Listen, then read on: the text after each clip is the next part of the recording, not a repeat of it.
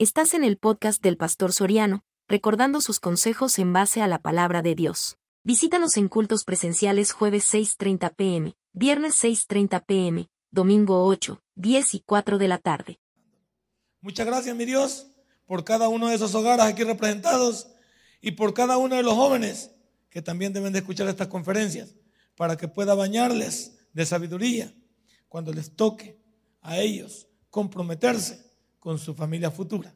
Ayúdame a explicarle de la mejor manera a tus hijos lo que tu palabra trata de decirnos. En el nombre de Cristo Jesús hemos orado.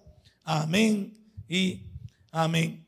Hemos hablado eh, por dos semanas acerca de lo que el libro de Malaquías le pide al hombre y a la mujer en cuanto a la fidelidad, en cuanto a tener entre ceja y ceja, saber que el único que puede proteger su familia es usted. En la segunda parte, hablamos la semana pasada acerca de el orden que Dios le dio a la familia, dejando al hombre como la cabeza. Y no porque el hombre sea mejor, para aquellos que hablan de que somos machistas y que nosotros pensamos y le damos rienda suelta. Y por eso es que la Biblia no apoya a la mujer. ¿Quién te ha dicho eso?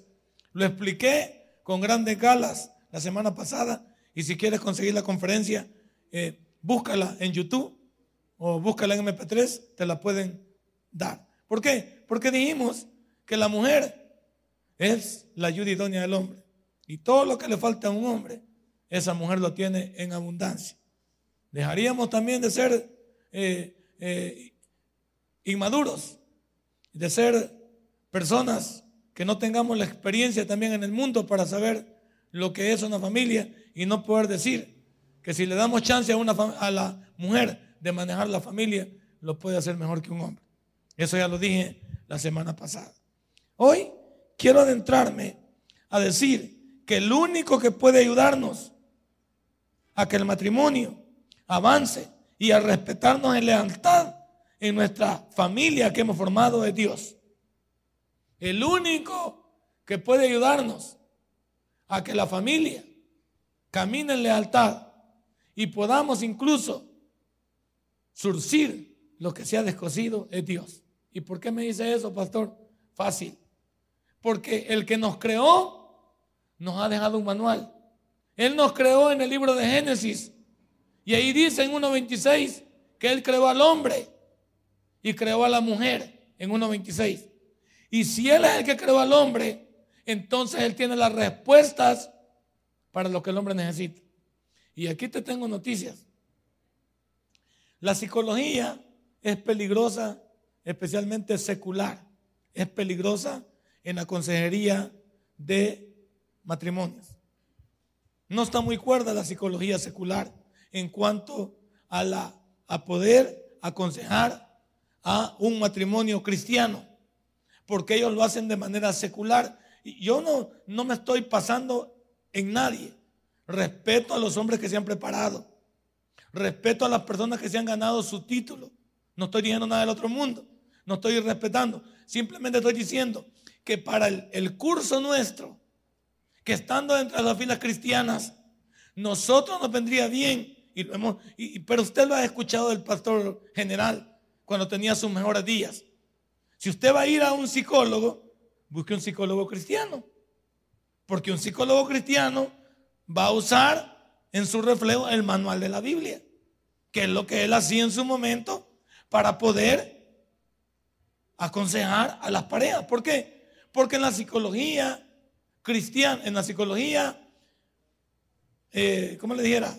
Secular, pues ellos tienen sus propios métodos, pero basados en su experiencia en el área de lo humano.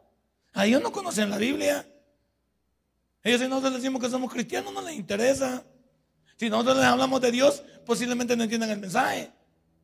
Por eso es que nosotros tenemos que tener cuidado de qué, de dónde vamos a, a la consejería. Yo he oído psicólogos y no me consta, pero hay predicadores que así lo sustentan, que hay psicólogos que cuando tienen problemas en, la intimidad a una pareja, los mandan a ver películas pornográficas para que se estimulen. ¿Haríamos nosotros eso? La respuesta es no.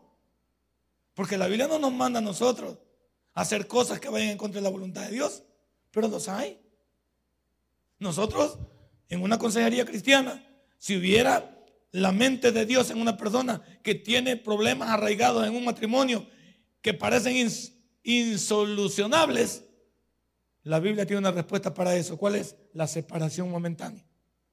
¿O no lo dice Pablo? Sepárese momentáneamente. ¿Cómo qué? Como para evaluar si ese hombre y esa mujer se necesitan mutuamente y vale la pena volverse a reunir. La Biblia tampoco está diciendo que en el maltrato familiar somos dignos de estar soportando todo lo que al otro se le antoja. No sé qué le diría en una consejería particular, pero en una consejería cristiana le diríamos, sepárese. Usted no puede estar sufriendo las vicisitudes de una persona que no le ama, que no le quiere.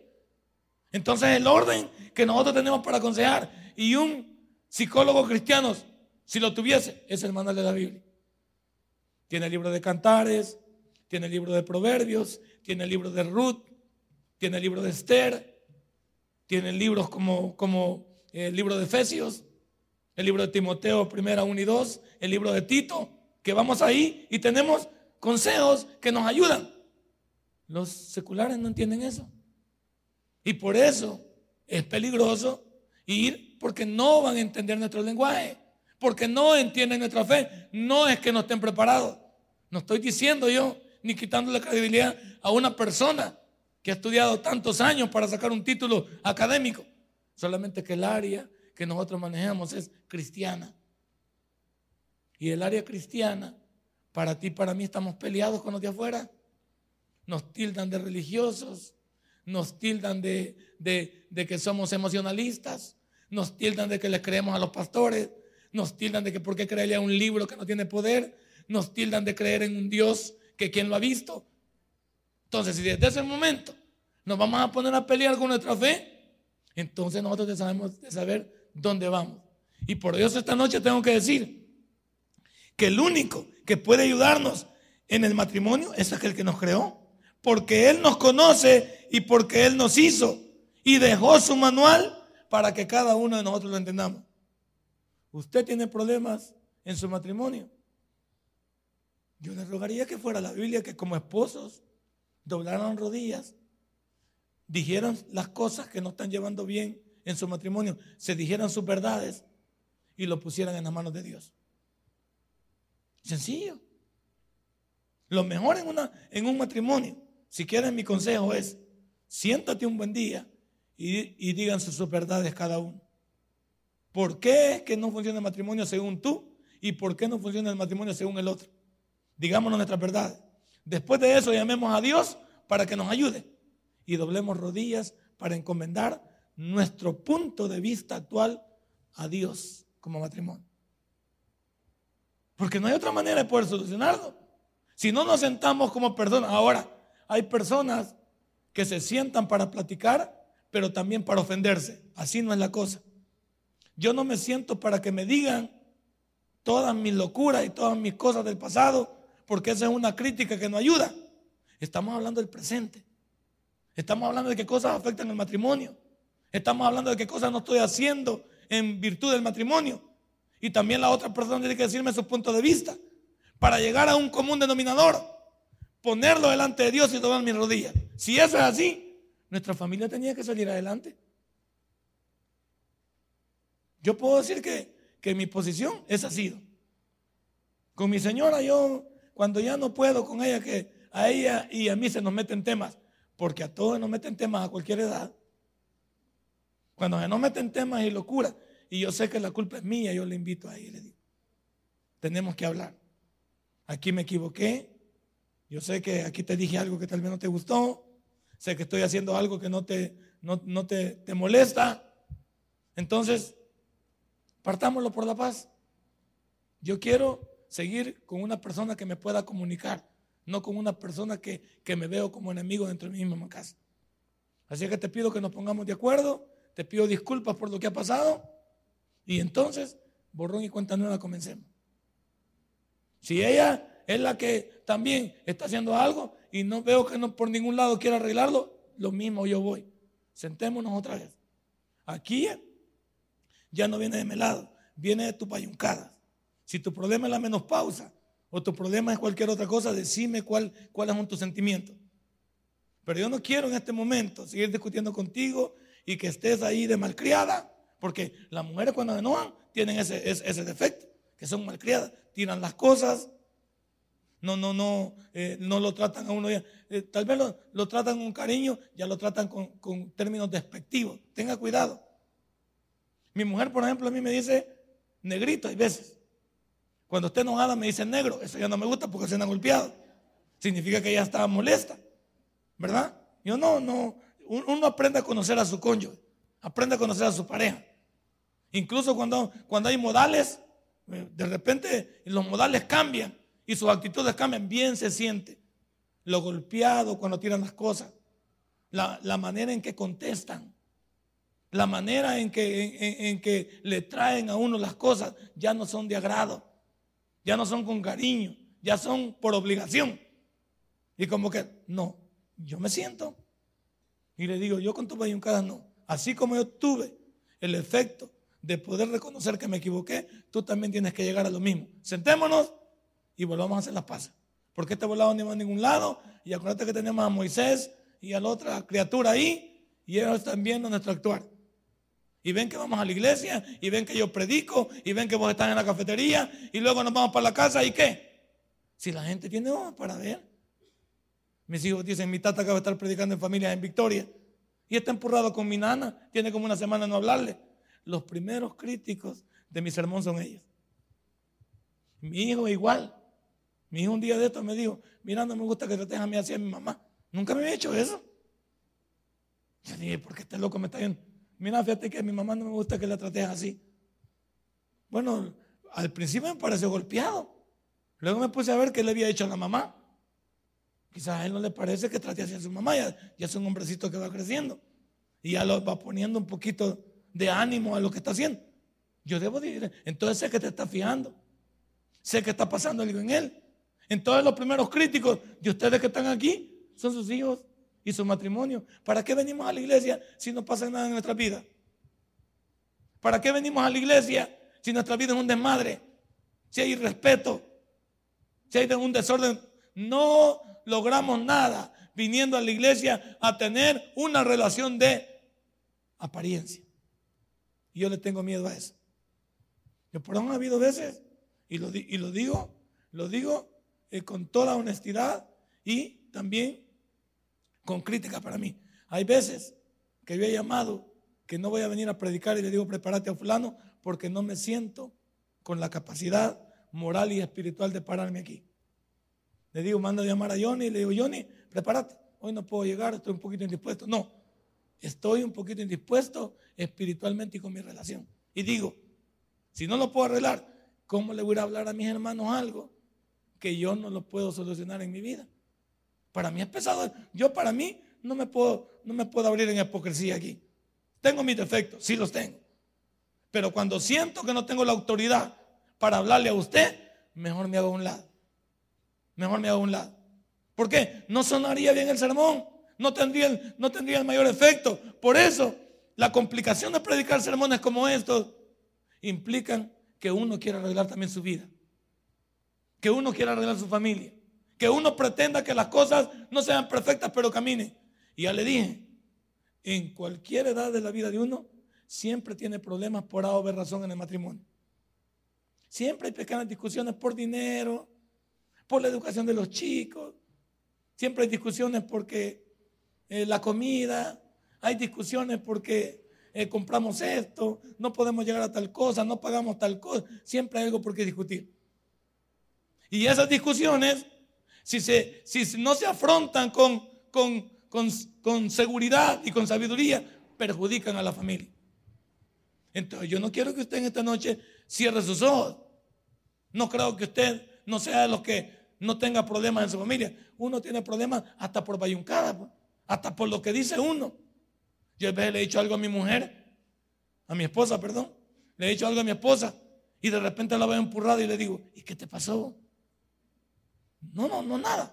Pero no, nada ya significa que algo pasó. Y yo dije, pero, ¿qué te dije? Y yo le pregunto a mí, ¿qué dije?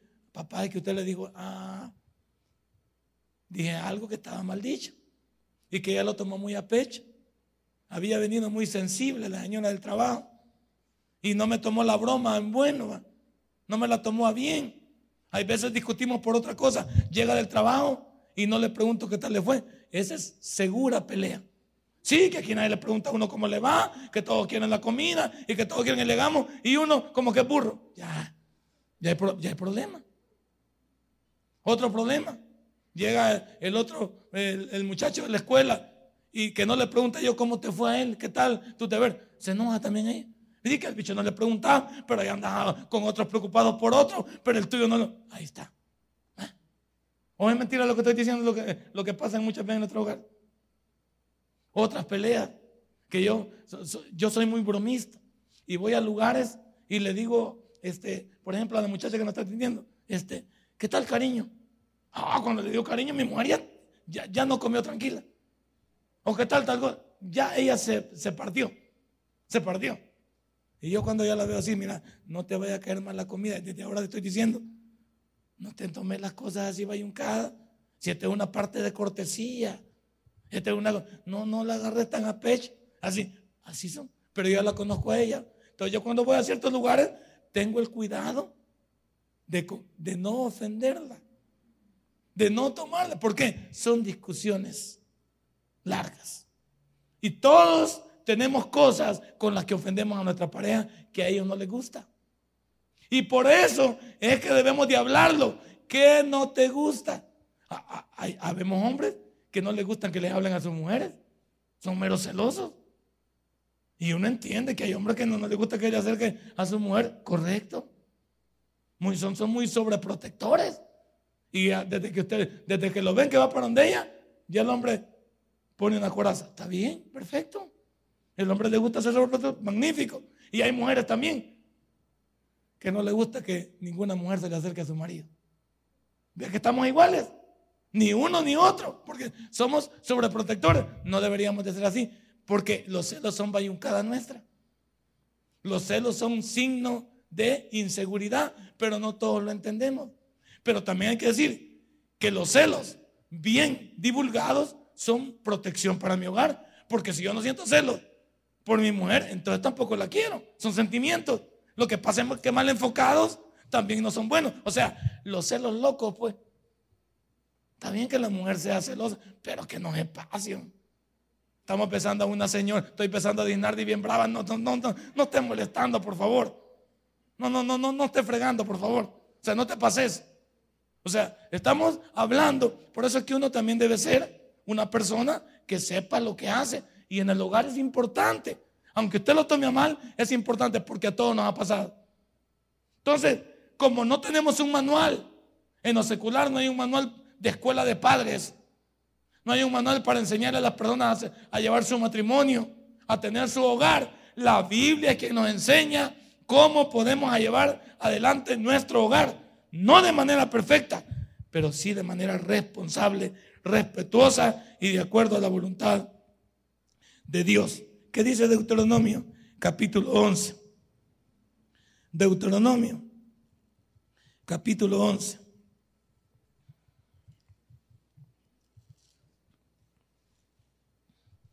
Deuteronomio capítulo 11, versículo 18.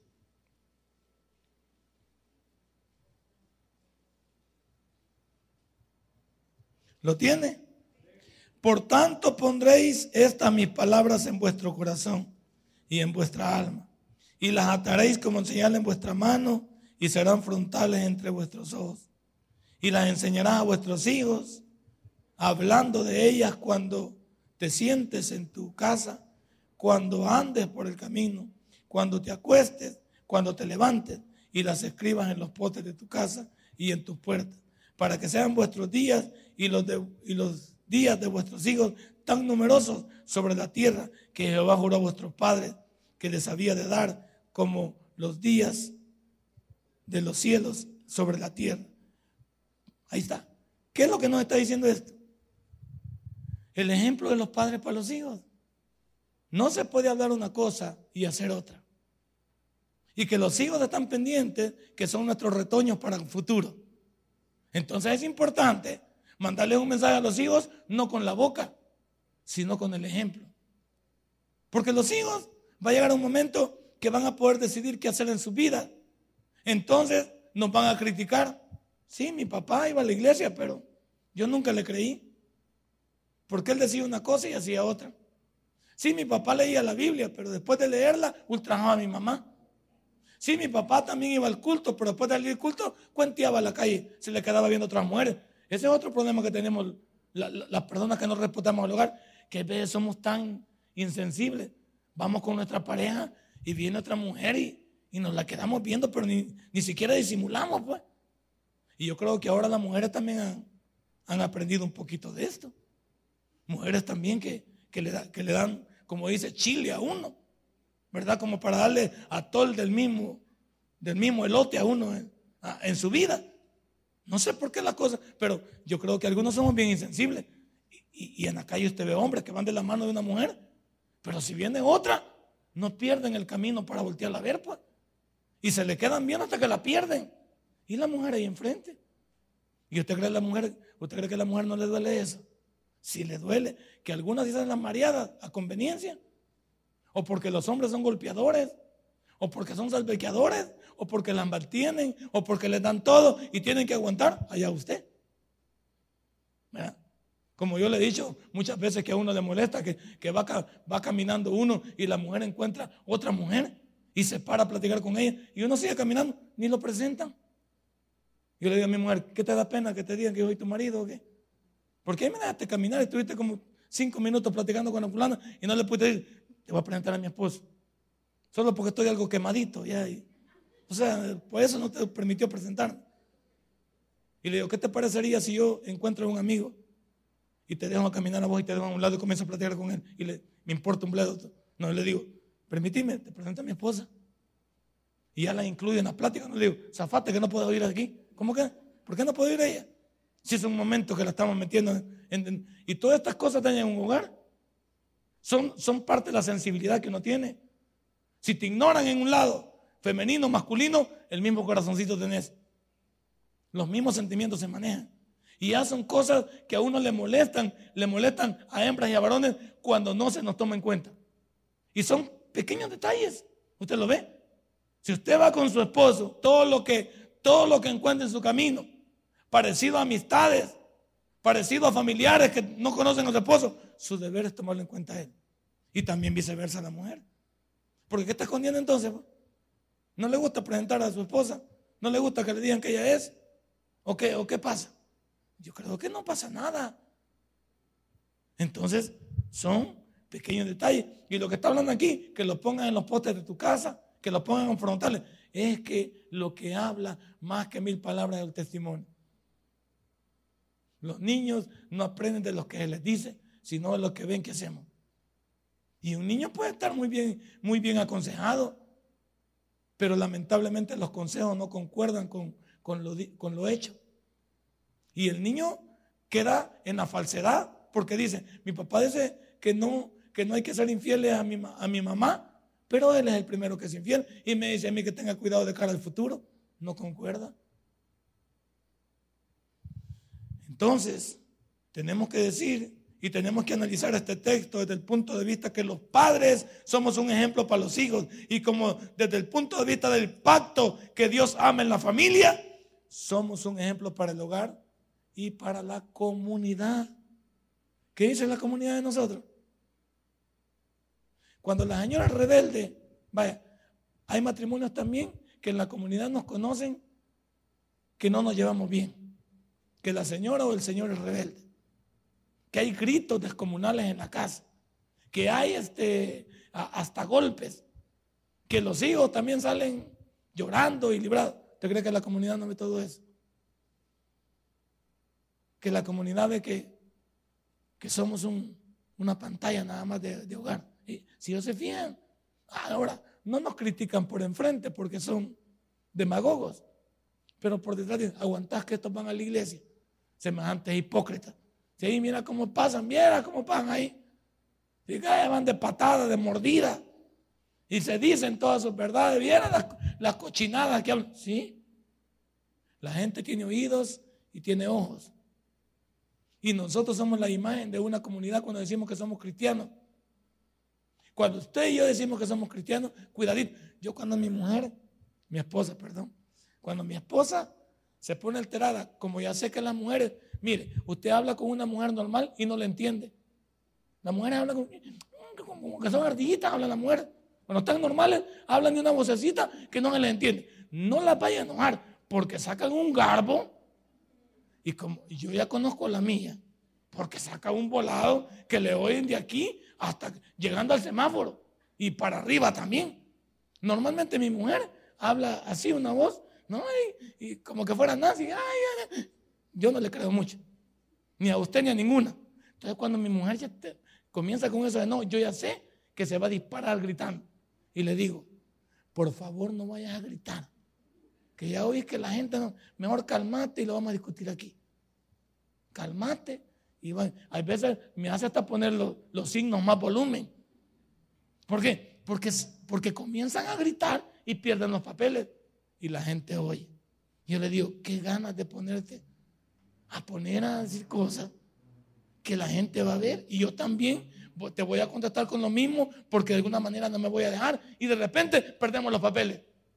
Pero ya toda la gente apagó la televisión. Apaguémosla que los hermanos, el que se dice pastor de la senda 9, casa 20, ahorita hay bonche. Apagarlo para ver qué dicen, a ver qué se sacan. Y ahí es como lo van conociendo a uno. Y luego me ven en la mañana que salimos con la Biblia y que llega el hermano Juan y me grita desde afuera cuando me lleva el almuerzo, pastor, toda la gente habla. ¿Y a quién le dicen pastor? Si ese viejo no es pastor. Ese viejo no está en nada. Y tienen razón. Él desde la puerta me grita para todos los que llegan a mi casa, me gritan la puerta. Y yo, algunas veces me siento bien, otras veces me siento mal, porque hemos dado un mal ejemplo. ¿Usted cree que me siento bien? Y Nadie me critique porque, ¿qué? Si la gente es libre de criticar, y uno cuando ha hecho algo mal debe entender que la regó. Yo cuando he sentido que me he portado mal, agacho la cabeza y acepto todo. Bien se nota cuando la gente está murmurando de usted. Bien se nota. Bien se nota. Y yo le digo a mi esposa, mira, ya viste, a esto nos atenemos. Porque no nos gusta refrenar nuestros labios. ¿Por qué no podemos? Pero con una mujer no se puede discutir calladito. No se puede discutir calladito con una mujer.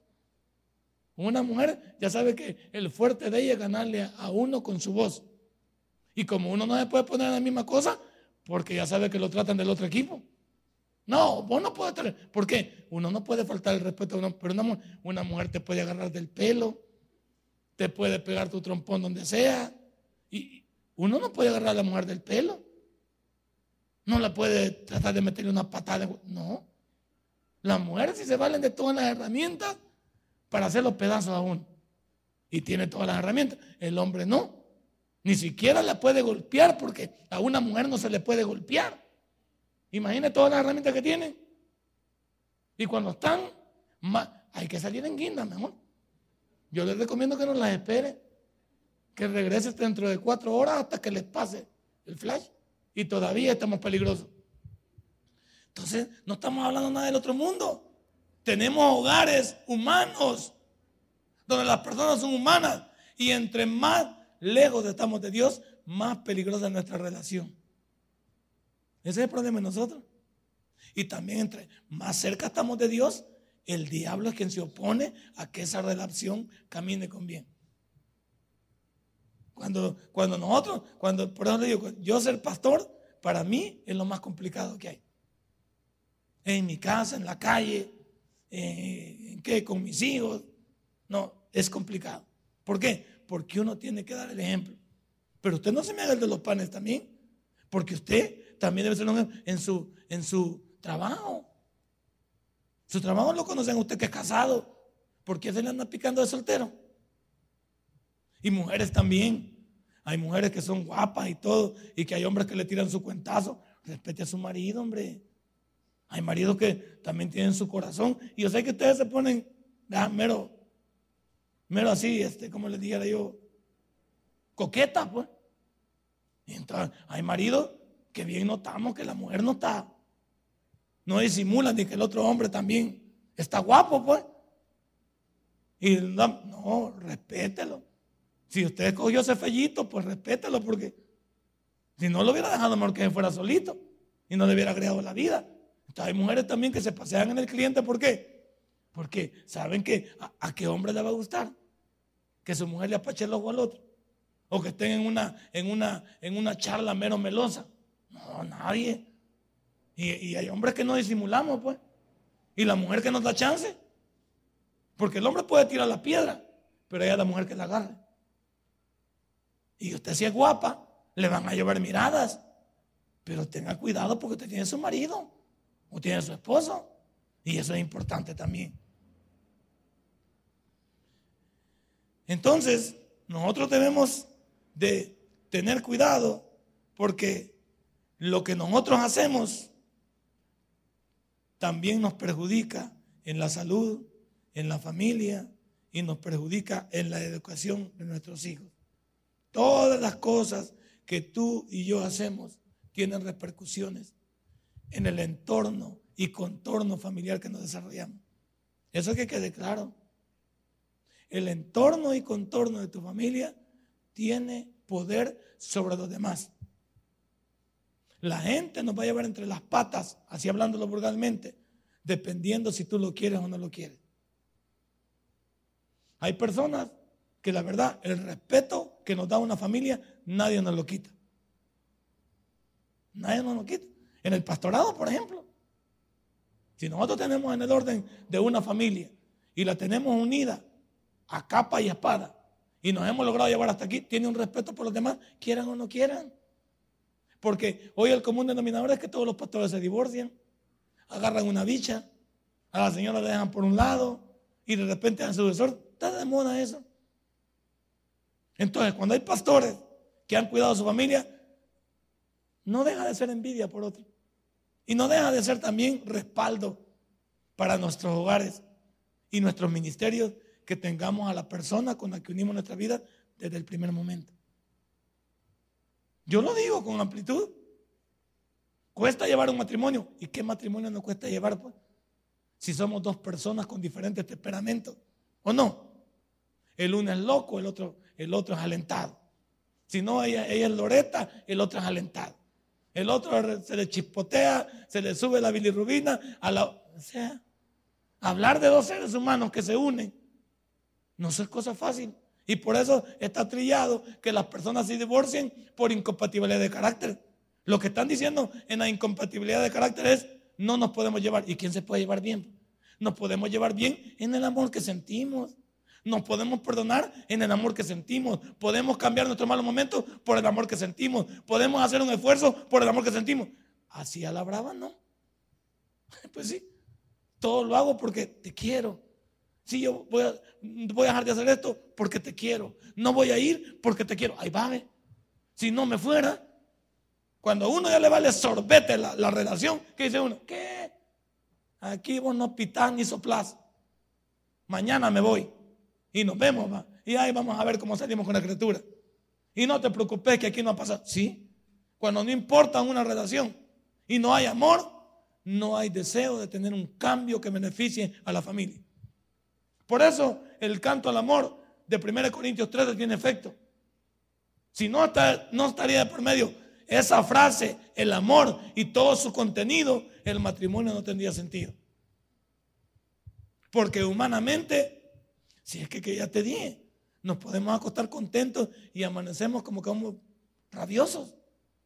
Nos vamos para el trabajo contentos y nos despedimos con el besito de Judas en la mañana y en la tarde regresamos de punta. Y claro, si la mujer está en el hogar y el hombre llega después o llegan los dos juntos y dice, ¿qué culpa tengo yo de lo que te pasó en tu trabajo? ¿Qué culpa tengo yo de que casi te atropellan en la calle? ¿Qué culpa tengo yo que te zamparon un naranjazo en la calle? Y, lo, que pasa en uno, y hay que ser honesto en esta parte, que uno sus problemas de la calle los lleva a la casa. Y se los restriega a la persona con la que supuestamente debe llevarse bien su esposa o su esposo. Ahí es donde uno, uno trilla. ¿Y cómo te fue? ¿Y cómo me va a ir, pues? No veas que hoy casi me despiden. Pregunta tonta de qué haces. Ay, vamos. Y solo le preguntaron cómo te fue. Y mira, fíjate que mañana, fíjate, no te has fijado cuando toca pagar el colegio del niño. Ya sé que le faltan tres días para pagarlo. ¿Acaso vos lo vas a pagar? Ya voy a ver cómo me rebusco. Sé que ya estamos, ya estás molestando. Que vos ya sabes que yo siempre pago esas cosas. No, si yo lo te preguntaba. Ya te dije, no me digas nada. Ahí estamos. Ya se hizo una, una mala frase. Y todos somos así. Y todos nos discutimos. Mira, fíjate que eh, vas a creer que en la mañana que nos fuimos para el trabajo, no te fijaste que dejé la crema afuera y era una libra de crema y la encontré toda jugada por la mano. ¿Ya viste? Por pamada. Que no te fijaste que al salir en la mañana tenés que cuidar esas cosas. Y ahora que nos vamos a hartar. Vos vas a ir a comprar la crema entonces porque aquí no estoy dando más dinero yo. Ah, la mujer solo te confirmó y por ahora las mujeres se escondan hay veces cosas. Ya no le vuelvo a decir nada a este pamado. Otra vez que paga la crema no le vuelvo a decir nada. Porque son cosas que pasan, y estamos hablando aquí de la mera neta, son cosas que pasan en la relación y la van minando. Cada vez que ofendemos a nuestra persona que está a nuestro lado, lo vamos minando. Es como que le tire una bomba, le vuelve a tirar otra bomba, de repente está descabezado el cliente. Porque usted lo fue destruyendo. Yo lo fui destruyendo. Y entonces cuando pasan esas cosas, tenemos el problema de que después decimos, ella tiene la culpa, él tiene la culpa, cuando le hemos tenido los dos por no comunicarnos. Esto debe ser un punto de inflexión para tu matrimonio y para el mío. Entonces, ¿cuántos de nosotros, a pesar de venir a la iglesia, nuestra vida es un triste recuadro de una familia en victoria? ¿Cuántos venimos a este culto? Por eso yo me abro a platicarles así. Porque podemos venir a esta iglesia como matrimonio, pero nuestra, certificación comienza hoy en la noche en la casa. Mañana cuando nos levantemos y tengamos que salir del hogar por toda la comunidad, cuando vayamos al trabajo, cuando vayamos al estudio, ahí se va a amplificar todo. Lleguemos en la noche nuevamente y tengamos que convivir. Ahí vamos a ver lo que hemos aprendido. ¿De qué sirve que oigamos tantos sermones aquí si no los ponemos en práctica? Si no, si lo que escuchamos aquí no lo ponemos en práctica, de choto vino. ¿Para qué vino? Vino a pasear nada más. Usted y su cerebro vinieron a pasear.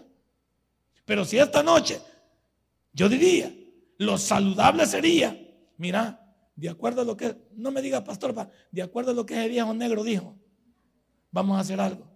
¿Por qué no platicamos hoy en la noche acerca de nuestra relación? Tranquilo. Yo, a mí no me va a ofender, no me preocupe con lo que usted me diga. Oídos que no oyen, corazón que no siente, no me preocupe. Pero si algo tiene que arreglar en su hogar, ¿por qué no se sienta hoy en la noche? A ver qué cosas están dañando su matrimonio. Si usted no comienza a corregir las cosas que están mal en su matrimonio, lo va a perder. Tarde o temprano lo va a perder. Y hay algunos que ya lo están perdiendo. Hay algunos que, el matrimonio ya está diciendo auxilio. La relación está diciendo auxilio. Ya no soportan esa, ese atropello, esa soberbia, esa intolerancia, esa falta de comunicación, esa falta de comprensión. Ya no hay humanización. Todas esas cosas matan el matrimonio. Y aunque aquí nos veamos como personas que somos cristianazas a la enésima potencia, no sirve de nada aquí si en la casa no se practica. Y, lo peor es esto, que en la calle estamos en competencia. La mujer está escuchando a otros y el hombre está escuchando a otras. Y cuando la relación no va bien, le prestamos oídos a otros locos y se nos puede meter el diablo a la casa. Y cuando hablo del diablo es en tu cuerpo. Pues sí, porque entonces vas a comenzar a comparar que el hombre que te habla allá o los hombres que te hablan en la calle no son como el que tenés en la casa. Y a mí me van a comenzar a decir también que todas las mujeres que me hablan en la calle o que me dicen en la calle, en la casa tengo una bruja. Entonces vienen las comparaciones y vienen las cosas. Y desde ahí se comienza a nivelar. Sí, quizás yo mejor es, mejor es irme. Lo mejor es separarnos. Lo mejor es que esto termine aquí. Es sin solución. porque ella no quiere, yo no quiero. Si algo en esta, en esta noche nos podemos sentar a arreglar celos bayuncos, pensamientos locos, falta de, falta de humanidad en trato con las personas, el trato que debemos de tener. El trato que, que, una pareja debe tener debe ser un trato humano. Debemos de decirnos cosas que nos ayuden a fomentar la unidad. No, no a atropellarnos con apodos. Tal vez la, imagínate que, que la muchacha esté pasada de libra. Y le diga, bueno, vos si no rebajas, ya vas a ver. Yo quizás me voy a ir de la casa, ya la estás salvequeando. Desde que te has puesto como tunquita, yo por eso Y esas cosas, y esas cosas molestan a la señora. Sí, y el hombre también ahí que, que ya se puso como Buda también. Mira, oh, vos con esa gran barriga ya aburrimos. No, hombre, si no te ayuda en nada, solo, solo cansado andás. Y mira, y también solo aplastado pasás ahí enfrente de la televisión y solo comiendo y tomando. Esas cosas también dañan la, integridad de una persona. ¿Por qué no lo decimos con cortesía? Llévele un par de fajas al cliente y póngase. Mira, te traje estas fajas ahí para que, para que aprovechemos hacer ejercicio los dos. Compró un par, va. Mira, este, compré un par de tenis para mí y compré un par de tenis para vos. A ver si salimos a correr o a caminar, va. No, mira que mira, yo te decía, yo los compré. Yo compré para mí, compré para ti. Quiero que salgamos a caminar, y hagamos un poquito de ejercicio para que nos vaya bajando. Y en la noche ya no vamos a comer tanto. ¿Y qué decís? Y espérate, yo estoy viendo que no comemos tanto porque mira, he escuchado que los triglicéridos, he escuchado que esto y lo otro, el cuidado que tenemos que tener con el sobrepeso, por la diabetes. Ahí vamos. ¿Cómo le va, cómo va educando el hogar? Con palabras suaves. No es lo mismo que le, mira, bien chancho te ves, vos comer. No, eso no, no va a ayudar. Eso no ayuda. Sí, mira, vos que toda bruja, mira, arreglate aunque sea. Y ni siquiera le da para el tinte a la señora. Dele para el tinte, pues, para que se arregle. Le hablamos que se arregle a la señora y no le damos para que vaya la, para que vaya al volado. La mujer dice, dame pues. Y no tengo. Entonces, ¿para qué me está molestando? Ya voy a ir a pedir a otro lado y, ya va el palito. Y en otro lado me van a dar. Ahí va la, ahí vaya la metida de, de problema. Por eso las palabras que se dicen en un hogar son importantes. El buen trato que tengamos en una familia, las palabras que digamos nos sirven de soporte o nos sirven de destrucción. Hagan la prueba. Si algo tenemos que hablar esta noche, hablemoslo claro en nuestra familia. Primera de Pedro 3.7. Primera de Pedro 3.7. Mire, la mujer no solo lea esto desde el punto de vista del hombre, dele vuelta también desde el punto de vista suyo. ¿Lo tiene? Subrayelo y sáqueselo a su esposa y a su esposo cuando estemos en, esta bronca. Vosotros, maridos, igualmente, vivir con ellas sabiamente, dando honor a la mujer como vaso frágil y como a coherederas de la gracia de la vida, para que vuestras oraciones no tengan Dos cosas. El apóstol ya venía hablando desde antes el trato que debe haber en una relación de dos. Pero en esta relación ataca más al hombre. Mire, escúcheme esto por lo que voy a decir. En este punto 7 hay que leer el contexto de atrás. Viene hablando de la relación. Pero en este punto 7 en especial ataca al hombre. ¿Por qué lo ataca? Porque el hombre es la cabeza. Y mire lo que le dice a las mujeres hay que vivir con ellas sabiamente. Es de ahí el eslogan del mundo que dice que a la mujer no hay que entenderla, solamente hay que... Porque la mujer es una cajita de Pandora. A la mujer no hay, que, no hay que tratar de entenderla, nunca la va a entender usted. La mujer es especial. La mujer está hecha de otra fibra, de, de otros cordeles. Y, y no nos vamos a poner a querer llevárnosla con ella porque no podemos. Entonces, ¿qué nos cuesta? Amarla. Y por eso, sabiamente. Sabiamente. Las mujeres tienen sus, tienen sus, sus cosas especiales y nosotros nunca vamos a llegar a su estatura. Hay cosas que las mujeres ya las pensaron antes de que nosotros se las digamos. En el entorno del hogar, ellas están en control antes de que nosotros lo veamos y querramos hacer un cambio. En nuestra vida misma, ellas ya se fijaron, aunque nosotros creamos que la estamos engañando. Ninguna mujer es engañada. Todas las mujeres se hacen las locas, pero no son engañadas. Las mujeres saben el olor con el que se va uno. Ellas saben el estado de ánimo con el que se va y regresa. ¿Qué, mujer se va a tragar? Va, Pongamos una, una cosa aquí que, que saca de ondas al hombre. ¿Qué mujer se la va a tragar si usted no la toca ni una vez a la semana? ¿Qué va a pensar una mujer que si usted en la intimidad no es capaz de valorar a esa mujer? ¿Qué va a pensar ella? Lo primero que va a pensar es que usted tiene algo afuera. Es imposible que, si, viendo tan, si en la calle se le van los ojos de tribilín porque ve a una, ve a otra y no puede ver la vieja que está en la casa, dice, aquí hay algo raro. Y, la, y la mujer dice, o ya le aburrí, o cree que él puede encontrar algo mejor que yo. Y hay mujeres que no lo dicen. Hay mujeres que no lo dicen por miedo.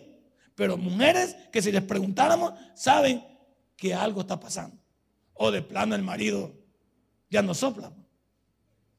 O de plano el marido eh, está enfermito, papá. Y de estar enfermito, por supuesto que no va a funcionar.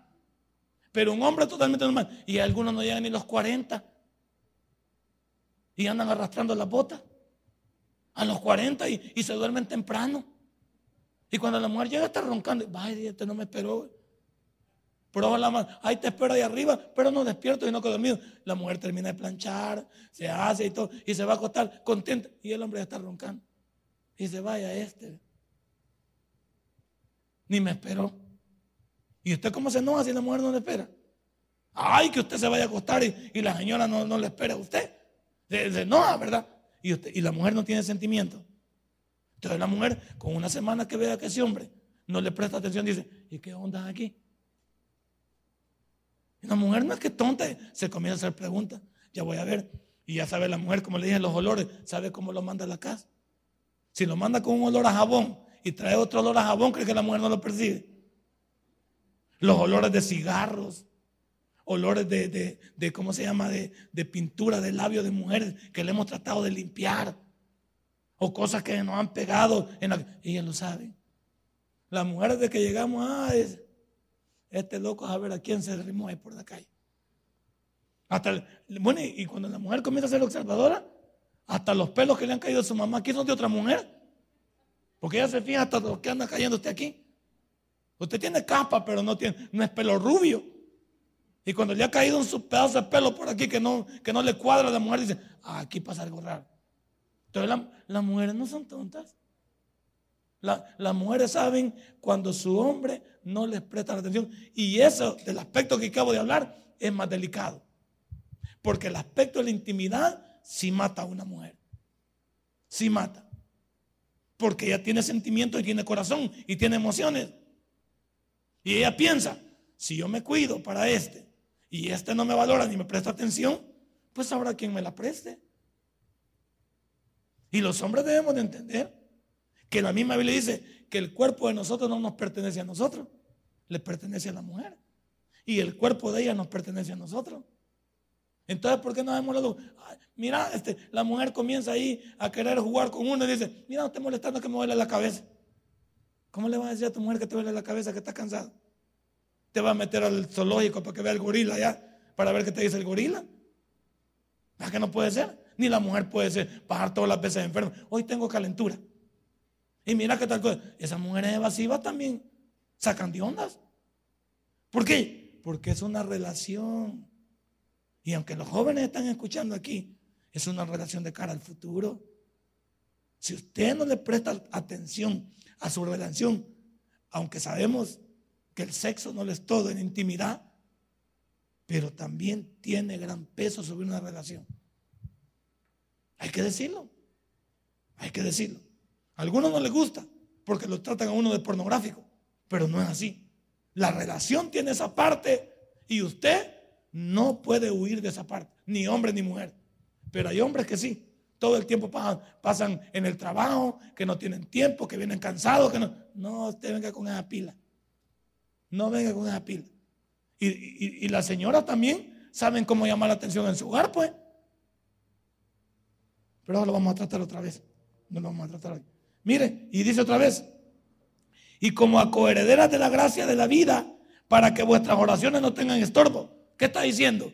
Si no tenemos una relación firme como pareja, ¿cómo esperamos que la oración pueda tener llegada a Dios si no tengo una buena relación con mi esposa o con mi esposo? ¿Me oyeron, hermanos? ¿Cómo pretendemos orar a Dios si estamos maltratando a la pareja que tenemos a la par? Si ustedes son, somos déspotas, hembras y varones, si somos maltratadores, si somos aprovechados y todo lo que he enunciado aquí, y luego te vas a hincar. Hasta la misma, hasta la misma mujer dice, no, mira el desgraciado ahí hincado, orándole a Dios después de que me pegó. Y después de que no ha querido dar ni para la comida y que todo lo gasta, hoy se hinca como gran cristiano, Padre eterno, celestial. Y sabe que la vieja, un rayo te va a partir. No le dice a uno, pero ojalá ese viejo lo parte un rayo. Y tiene razón. Y ahorita, eh, mis niños y, y, fulana, vení para acá, vamos a, hacer el altar familiar. Y ya para, vamos, papá, Sigamos la corriente este viejo pamado. Estamos haciendo. Pero ella sabe que no paga nada. Porque estamos usando la religiosidad en beneficio nuestro. Y lo que estamos diciendo en la Biblia no concuerda con los hechos. Por eso digo que esto molesta. A mí, sí, yo el primero que digo que en mi casa me están fusilando, sí. Y qué bueno que me estén fusilando, ¿por qué? Porque me hacen sentir que lo que digo aquí es una hipocresía. Que lo que digo aquí es por gusto porque no lo sostengo con mi diario vivir. y es una falta de respeto que yo les diga, vamos a ir al culto. ¿Y ya que vamos a ir vos? Si vos ni cambiás. ¿Y ya que vamos a ir? No, mira, desde ahora en adelante ya no vamos a ir. ¿Por qué? Por gusto. Ahí anda enganchate vos a los hermanos, pero no nos metan a nosotros en eso. No hay soporte. Algunos están tristes, pero no no, hermanos, si le damos al Fabio. Terminemos aquí. Muchas veces somos tan cínicos, incluso de venir delante de Dios y decir cosas que con nuestra vida humana no las podemos soportar. Y ese cinismo. Y en la relación de un hombre y una mujer bajo la tutela de Dios no nos podemos mentir porque los hechos hablan ahí. ¿Escuchó eso? En una relación de hombre y mujer cristiana, todo el bla, bla, bla queda a un lado cuando los hechos hablan lo que no podemos sostener con la boca. Entonces yo, aquí he quedado atrapado, le digo, usted también ha estado mal ahí, pero yo también estoy mal. Porque esto me, me une en compromiso a no vivir una vida superflua, una vida nada más por encima, una vida nada más de apariencia. Esto va detrás de la puerta de mi casa cuando se cierra, donde nadie me ve, donde yo tomo el control y hago todo el daño que quiero a mi familia y poco me importa, comenzando por mi esposa, en el caso suyo su esposo, y no se vale. Así que en esta noche vamos a seguir la otra semana con la cuarta parte del pacto que a Dios agrada, porque ni siquiera hemos comenzado la segunda parte. Denle un fuerte aplauso a nuestro Dios. Vamos a recoger nuestros diezmos, nuestras ofrendas y se los vamos a dar. Si este mensaje ha impactado tu vida, puedes visitarnos y también puedes buscarnos en Facebook como Tabernáculo Ciudad Merliot. Sigue con nosotros con el siguiente podcast.